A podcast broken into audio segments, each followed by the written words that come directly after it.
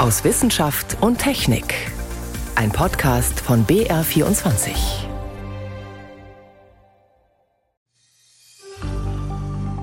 Wie gut sind wir eigentlich in Deutschland gerüstet, wenn mal längere Zeit kein Strom aus Wind und Sonne kommt? Das nennt man dann eine sogenannte Dunkelflaute. Und naja, da gibt es offenbar noch viel Luft nach oben. Das können wir offenbar viel besser machen. Das ist eins unserer Themen. Wir schauen heute außerdem, was es am wunderschönen Sternenhimmel im November Faszinierendes zu sehen gibt. Und zuerst blicken wir auf besonders gefährliche Tortilla-Chips. Drei unserer Themen. Stefan Geier ist im Studio. Wer auf Mutproben steht, der lebt selten gesund. Also S-Bahn surfen oder betrunken Skifahren oder in einer Schubkarre sitzen und sich vom Mofa ziehen lassen. Wenn's klappt, Stolz und Anerkennung von den Gleichgesinnten. Aber wer Pech hat, naja, also im besten Fall nur eine Verletzung, die wieder verheilt. Man muss aber inzwischen gar nicht mehr raus, um Mut zu beweisen. Das geht auch auf der Couch oder in letzter Zeit auch oft im Kinderzimmer, dank eines findigen Chips-Herstellers, Stichwort Hot Chili Challenge. Das ist ein einziger super scharfer Tortilla-Chip. Der kostet 10 Euro, also ein Chip 10 Euro. Und der ist so scharf, dass von denen, die ihn vertilgen, immer wieder mal jemand im Krankenhaus landet. Natürlich nur, nachdem die Erfahrung gefilmt und ins Netz hochgeladen worden ist. Ist ja klar, ohne Publikum ist der Spaß nur halb so groß. Wie gefährlich ist der Stoff, der diese Schärfe macht, das sogenannte Capsaicin? Florian Falzeder hat recherchiert, was Hot Chili Chips im Körper alles auslösen.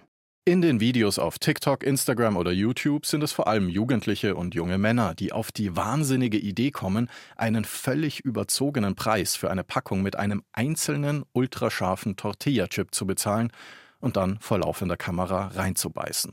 Direkt danach kommen die ersten Reaktionen. Rotes Gesicht, Schweiß, Tränen. Dann bei den meisten Fluchen. Oh, scheiße. Schreie. Oh mein Gott. Gefolgt von Husten, Würgen, Kotzen, mehr Schreien, was man an der Stelle nicht unbedingt wiederholen muss. Es ist krass, eklig und besorgniserregend. Ein Husten oder ein sich übergeben ist sinnvoll, wenn man Gifte aufnimmt. Um schnell diese Gifte loszuwerden, erklärt Professor Thorsten Schwerte, Leiter des Instituts für Zoologie der Universität Innsbruck. Als Biologe und Physiologe beschäftigt er sich unter anderem mit potenziell giftigen Substanzen und was ein Gift ist, bestimmt die Dosis. Die ist bei der sogenannten Hot Chip Challenge sehr, sehr hoch. Dabei geht es um eine Stoffgruppe, die Capsaicinoide. Die sorgen in Chilis für die typische Schärfe. Wobei der englische Begriff hot, also heiß, besser passen würde. Genau so nimmt der Körper nämlich Capsaicin und die verwandten Stoffe wahr als gefühlte Hitze. Das liegt daran, wo diese chemischen Verbindungen andocken. Dieser Kanal ist eigentlich dazu gedacht, Wärme zu empfangen und bei Wärme Schmerz auszulösen, weil natürlich Hitze eine Gefahr ist und eine Vermeidungsreaktion auslösen soll. Und das ist ja im Prinzip eine Täuschung dieses Kanals.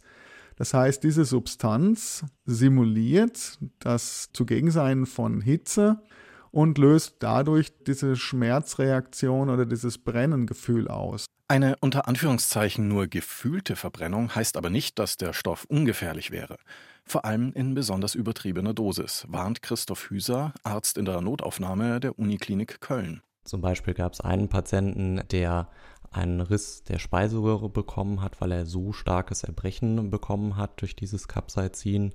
Oder auch einen Jugendlichen, der in den USA daran tatsächlich gestorben ist nach dieser Chili Pepper Challenge. Und es gibt auch immer wieder beschriebene Fälle, dass das zum Beispiel durch Blutungsstörungen im Gehirn machen kann, also so etwas wie einen Schlaganfall oder auch Herzinfarkte sind denkbar. Gerade Kinder und Jugendliche sind besonders gefährdet, warnt auch das Bundesinstitut für Risikobewertung.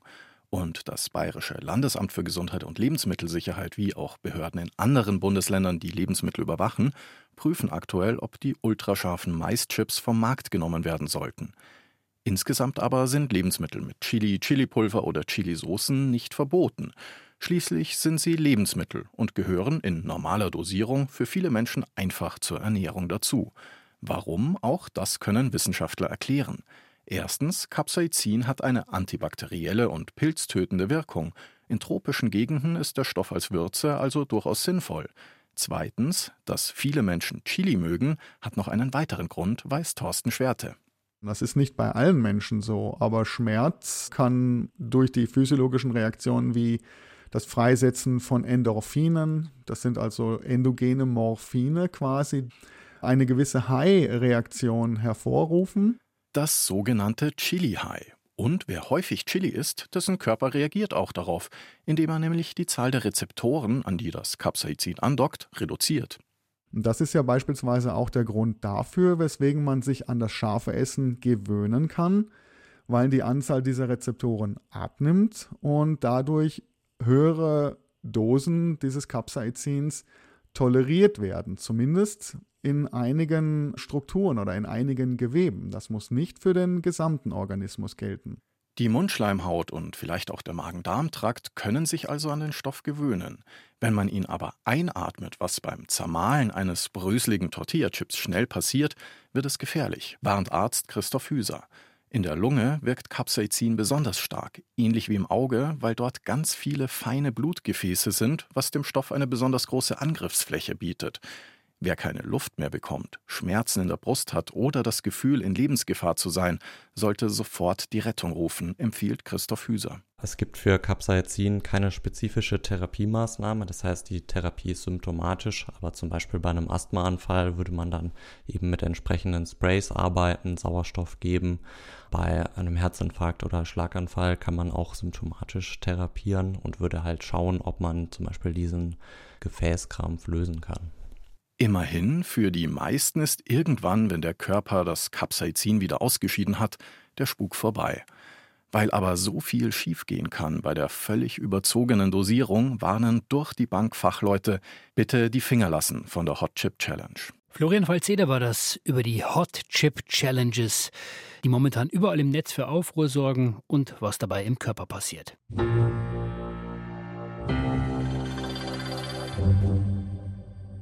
Es ist ja schön, wenn wir immer mehr regenerativen Strom bekommen aus Wind und Sonne. Aber was ist eigentlich, wenn mal längere Zeit Flaute ist, also zu wenig Wind? Und wenn dann auch noch die Tage kürzer werden und die Nächte länger und weniger Sonne und das Ganze eine Woche lang oder sogar zwei? Auf dieses Szenario, die sogenannte Dunkelflaute, da muss man sich vorbereiten, weil die sind eine große Herausforderung für unser Stromnetz. Jetzt will die Bundesregierung bald eine neue Kraftwerksstrategie vorstellen. Einfach gesagt, man muss sich überlegen und vorausberechnen, wie viele Kraftwerke brauchen wir eigentlich bis 2030 für den Fall so einer Dunkelflaute. Und wie gut nutzen wir vielleicht sogar andere Ideen, wie man damit umgehen kann. Die Fragen kann ich besprechen mit Patrick Jochem. Er leitet die Abteilung Energiesystemanalyse beim Deutschen Zentrum für Luft- und Raumfahrt in Stuttgart. Wie oft kommt es denn eigentlich vor, dass wir so eine Dunkelflaute haben? Also, dass die Ingenieure, die schauen, dass unser Stromnetz stabil bleibt, dass die ins Schwitzen kommen? Die Problematik an der Stelle ist, wenn Sie nach der Häufigkeit fragen, dass wir nicht wissen, inwiefern auch der Klimawandel vielleicht eben einen Einfluss auf den Wind haben kann sodass wir eben auch da sagen, diese Häufigkeit, die wir bisher beobachtet haben, dass wir so ja, ein, zwei dunkle Flauten im Laufe des Winters haben, auch von 14 Tagen Dauer, dass die sich auch ändern könnten durch den Klimawandel. Jetzt versuche ich mir mal unser Stromnetz ein bisschen vorzustellen, wie ein Haus mit einer Photovoltaikanlage obendrauf und vielleicht noch ein Windrad und drinnen sind verschiedene Verbraucher, Waschmaschine, Kühlschrank, Fernseher und so weiter. Ist kein Problem, solange die Dinger am Dach laufen. Aber wenn die aufhören, dann habe ich ein Problem für uns ist ganz wichtig, die europäischen Systemgrenzen zu sehen, weil dann eben sich auch die Winderzeugungsanlagen doch durchaus gut ergänzen. Ihr Beispiel finde ich auch gut. Wir sehen ja heute schon immer mehr Speicher im Haushalt, weil einfach man etwa 40 oder Frau 40 Cent pro Kilowattstunde Strom bezahlt vom Netz. Und wenn ich mir heute eine Solaranlage aufs Dach nehme, etwa 10 Cent pro Kilowattstunde über die 20 Jahre sicher habe, die ich dann zahle über diese Laufzeit. Und in diesem Fall lohnt sich dieser Speicher natürlich sehr. Und auch das kann natürlich dem Gesamtsystem durchaus von Nutzen sein, wenn wir mehr dezentrale Speicher haben, wenn wir auch mehr die ganzen Sektoren verkoppeln. Das heißt, Wärme ist durchaus auch ein sehr schöner Speicher. Wir haben natürlich auch die Kopplung mittlerweile mit dem Gasnetz, künftig wahrscheinlich auch mit dem Wasserstoffnetz. Das heißt, da kann man immer aus Strom Gas erzeugen und aus Gas wieder Strom. Das heißt, dieses gesamte komplexe System in Einklang zu bringen, das bringt extrem viele Flexibilitätsvorteile man darf sich da wirklich nicht nur auf den Stromsektor versteifen. Die Speicher kommen wir gleich nochmal. Jetzt haben Sie gesagt, bei so einer Dunkelflaute, da kann es durchaus sein, dass der regenerative Strom, den wir eigentlich erwarten, dass der über längere Zeit so gut wie ganz ausfällt. Und was brauchen wir dann? Brauchen wir einen ganzen Park an Kraftwerken, die dann einspringen? Genau. Es gibt Szenarien, die behaupten, wir brauchen dann auch in der Größenordnung von bis zu 80 GW Gasturbinen. Das ist eigentlich heute unsere Spitzenleistung, die vielleicht in Zukunft noch höher wird, weil wir mehr Wärmepumpen und auch Elektrofahrzeuge im Markt sehen und andere Dinge. Und Gaskraftwerke mhm. deswegen, weil man die sehr schnell ein- und ausschalten kann.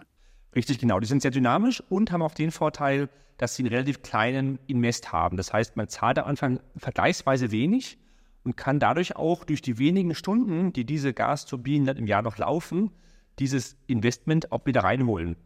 Jetzt ist eine Idee die sogenannte Flexibilisierung des Verbrauchs, auch wenn man auf so eine Dunkelflaute reagiert. Heißt ja konkret, äh, nochmal aufs Haus bezogen, ich darf nur mittags meine Waschmaschine einschalten, weil dann gerade viel Solarstrom erzeugt wird. Wie können wir uns das im großen Stil vorstellen? Genau, gerade im großen Stil macht es eben Sinn. Wir haben in der Industrie noch viel zu wenig dieser Optionen äh, geerntet, will ich mal sagen, oder angereizt. Gerade im Mittelstand gibt es das noch sehr wenig. Gleichzeitig dürfen wir die Haushalte aber dann nicht außen vor lassen, insbesondere wenn sie dann Wärmepumpen mit Wärmespeichern haben, aber eben auch Elektrofahrzeuge sind ein sehr substanzieller Speicher. Dafür brauchen wir aber noch mehr Anreize.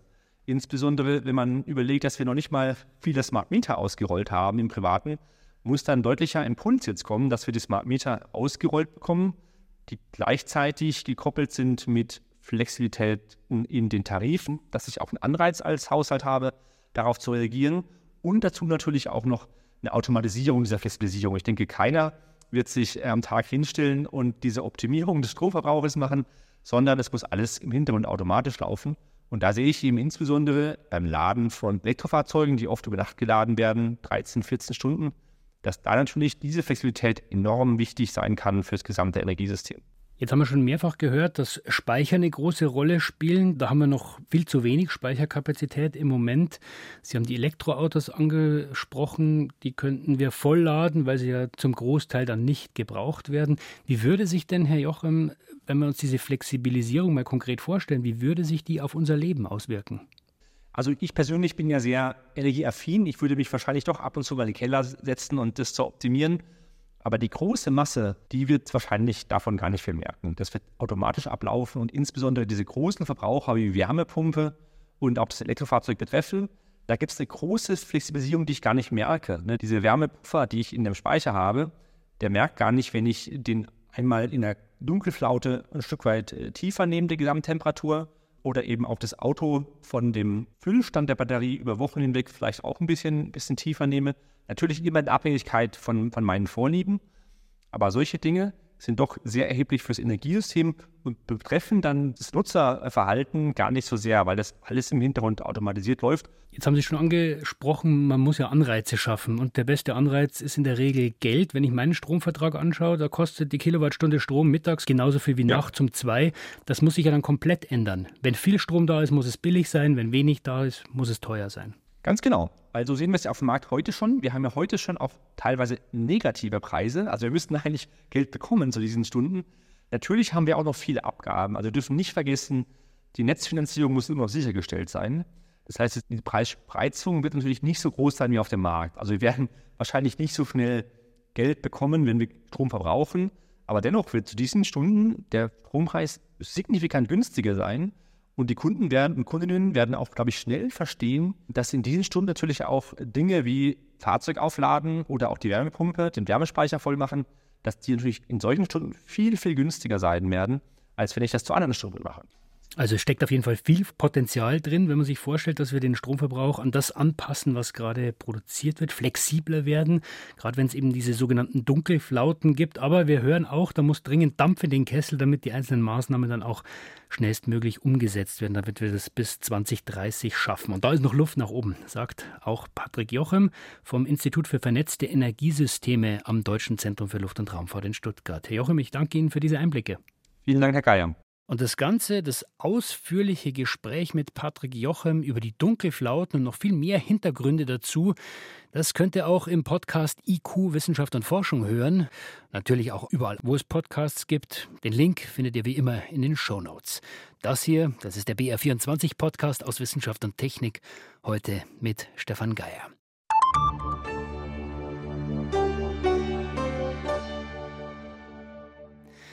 Wenn man sich tief in die Augen schaut, dann ist man entweder verliebt oder Arzt. Und da geht es längst nicht mehr nur darum, festzustellen, ob man kurz- oder weitsichtig ist und wie stark die nächste Brille sein muss. Der Blick ins Auge, der offenbart sowas wie, naja, ein Fenster in unseren Körper, könnte man sagen.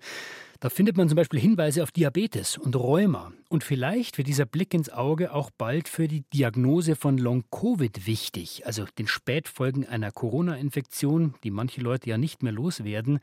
Weil bislang müssen die Betroffenen da oft eine Odyssee durchstehen von einem Arzt zum nächsten, weil diese Diagnose von Long-Covid eben nicht einfach ist. Das könnte sich aber ändern. Anna Küch. Atemprobleme, Müdigkeit, Muskelschmerzen, Herzrasen, All das können Langzeitfolgen von Corona sein. Bislang ist es schwer, eine sichere Diagnose für Long-Covid bzw. Post-Covid zu stellen. Das könnte sich mit der Forschung der TU München ändern. Studienleiter Christoph Schmaderer, Oberarzt im Universitätsklinikum der TU München. Wir haben in unserer Arbeit Patienten verglichen, und zwar eine Gruppe mit Patienten, die Long-Covid hatten, 41 Patienten mit einer gesunden Kontrollgruppe, die wir vor Covid schon gemessen hatten. Und konnten dann feststellen, dass wenn man diese beiden Gruppen vergleicht und die eins zu eins matcht, also das Geschlecht matcht und das Alter matcht, dass Patienten mit Long-Covid andere Gefäßreaktionen haben. Also wenn man in das Auge reinschaut und sich die kleinen Gefäße anschaut am Auge, haben Patienten mit Long-Covid andere äh, Gefäßfunktionen als die Patienten, die gesund sind. Bei einer Corona-Infektion können sich die Blutgefäße verändern, insbesondere deren Innenwand, das Endothel. Dadurch werden Organe nicht ausreichend mit Blut versorgt. Bislang wurden vor allem große Blutgefäße untersucht. 90 Prozent der Endothelzellen des Körpers befinden sich aber in kleinen und kleinsten Äderchen. Was mit diesen Blutgefäßen bei Long-Covid geschieht, ist kaum bekannt. Es ist gar nicht so einfach, kleine Blutgefäße zu untersuchen. Man kann also als invasivste Methode, hat man früher den Patienten kleine Biopsien genommen aus dem Po-Muskel und hat die dann unter dem Mikroskop untersucht. Und viel einfacher geht es, wenn man den Patienten in die Augen schaut, dann nämlich am Augenhintergrund sind sehr viele kleine Gefäße, sowohl Arteriolen als auch Venolen, also kleine Arterien und kleine Venen. Und wir können da reinschauen, ohne dass der Patient irgendeinen Schmerz hat, sondern man kann einfach durch die Pupille in das Auge schauen und diese Gefäße darstellen. Die Forscher machten im ersten Schritt Bilder vom Augenhintergrund, um den Durchmesser der kleinen Arterien und Venen zu messen. Da haben wir herausgefunden, dass bei Patienten mit Long-Covid die kleinen Arterien schmaler sind. Das Gegenteil ist der Fall für die Venolen, die sind eher breiter, also dilatierter bei Patienten mit Post-Covid.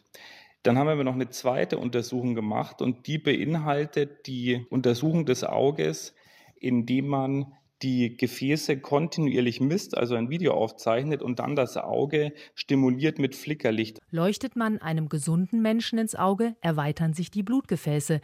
Bei den Long-Covid-Patienten war die Reaktion deutlich verringert. Das heißt, mit diesen Untersuchungen könnte man in Zukunft erkennen, ob jemand an Langzeitfolgen von Corona leidet. Für Jördis Frommhold ist das ein spannender Ansatz. Die Lungenfachärztin hat Deutschlands erstes Long-Covid-Institut gegründet und berät Betroffene. Auf jeden Fall ist es ein Puzzleteilchen in der weiteren Entwicklung und der weiteren Erforschung von Long-Covid. Wir wussten bisher auch schon, dass Veränderungen am Augenhintergrund als, als Risikofaktor bzw. als Bestätigung für mögliche Long-Covid-Erkrankungen gelten. Es ist wichtig, dass wir alle diese Puzzlesteinchen zusammennehmen. Es kann natürlich auch sein, dass wir einen Long-Covid-Patienten haben, der diese Veränderung nicht aufweist und trotzdem Long-Covid-Patient ist. Aber ich denke, es ist ein wichtiger Schritt in der weiteren Erforschung und für die notwendige Diagnostik. Wie viele Menschen tatsächlich an Long-Covid bzw. Post-Covid leiden, ist schwer zu erfassen. Man geht von 5 bis 10 Prozent der Corona-Infizierten aus. Eine gerade veröffentlichte Studie aus den USA sagt, dass das Risiko überschätzt wird aufgrund fehlender Kontrollgruppen. Eine einheitliche Therapie gibt es bislang nicht. Dafür ist das Krankheitsbild mit über 200 Symptomen zu vielfältig. Im Moment ist Long-Covid eine chronische Erkrankung, für die es jetzt keine wirkliche Heilung gibt. Aber wir wissen sehr wohl, dass wir viele Möglichkeiten haben, mit diesem Krankheitsbild umzugehen, dass wir Symptomlinderung herbeiführen können, dass wir verschiedenste Module und verschiedenste Strukturen nutzen können. Und das ist, glaube ich, ganz, ganz wichtig, dass wir verstehen, es reicht nicht abzuwarten und gar nichts zu tun, sondern wir haben Optionen, auch jetzt schon. Auf die Studie der Münchner Mediziner müssen jetzt noch weitere Untersuchungen folgen denn die Anzahl der Teilnehmer mit 41 Patienten war noch relativ gering. Die Augenuntersuchung könnte in Zukunft auch bei der Therapie eine Rolle spielen. Man könnte an den kleinen Blutgefäßen im Auge erkennen, ob ein Medikament wirksam ist oder nicht.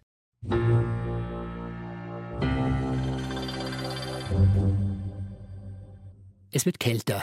Die Nächte aber, die sind oft klar und das sind eigentlich optimale Bedingungen für einen nächtlichen Blick nach oben. Was gibt's da im November zu sehen? Franziska Konitzer klärt uns auf. Wer im November ein paar Wünsche offen hat, muss früh aufstehen, um den Meteorstrom der Leoniden zu erwischen. Sie kommen scheinbar aus dem Sternbild Löwe und weil der im November erst nach Mitternacht aufgeht, herrschen die besten Beobachtungsbedingungen für Sternschnuppen, wenn der Löwe hoch im Süden steht. Morgens um 5 Uhr, in der Nacht vom 17. auf den 18. November. Ansonsten bieten die langen Novembernächte mit über elf Stunden Dunkelheit viel Zeit für Morgenmuffel, um den funkelnden Nachthimmel mit Sternen und Planeten zu bewundern. Im November wird es eckig am Nachthimmel. Am späten Abend sind das Herbstviereck im Südwesten und das Wintersechseck im Südosten gleichzeitig sichtbar.